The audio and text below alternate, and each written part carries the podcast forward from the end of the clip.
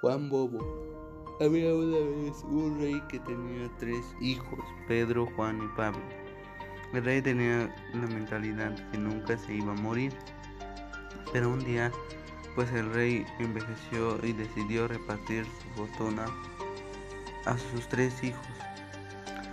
Pero siempre había un hijo inconforme y el rey indeciso dijo que le daría la parte más grande al hijo que que le trajera la mejor joya del mundo. Entonces Pedro y Pablo salieron a las mejores joyerías para comprar dicho dicho objeto. Entonces Juan fue a un estanque y se puso a llorar. Mágicamente apareció una rana que le dijo que ella lo podía ayudar. Entonces Juan le había contado que no sabe a dónde conseguir una joya.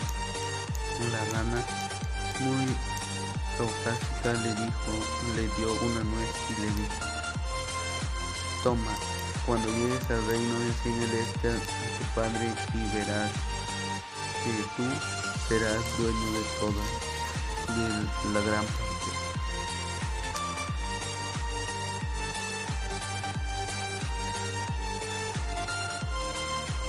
Entonces Juan se fue, su padre tomó la nuez y se fue. Al ver eso, los dos hermanos empezaron a burlar porque ellos habían comprado de las mejores joyerías las mejores joyas.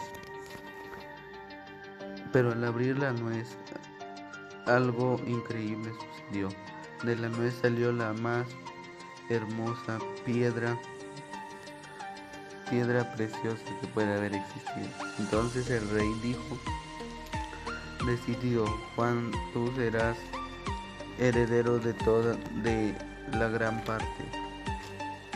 Pero hasta con eso los hermanos no se quedaron conformes y el rey puso otra propuesta.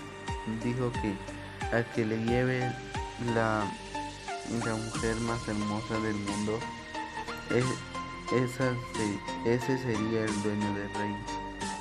Entonces Juan corrió al estanque y le contó a la rana y ella también decidió ayudar se metió en una nuez y le dijo, vamos con tu papá y verás lo que pasaría. Juan muy asustado, pensando al llegar a casa de su papá saldría una rana de la nuez. Pero no, esto no fue así. Al llegar, sus dos hermanos trajeron a las más hermosas damas de Europa y cuando vieron llegar a Juan con la nuez, se empezaron a reír y le pusieron por apodo Juan Bobo, ya que cada vez que Rey ponía a hacer algo, él llevaba una nuez. Entonces, entonces los dos hermanos, al ver, al ver eso, pues empezaron a reír. Pero al abrir la nuez, su padre vio salir a la más hermosa mujer que había existido en el reino. Y efectivamente fue Juan el heredero de más de la mitad del reino. Y eso fue la historia.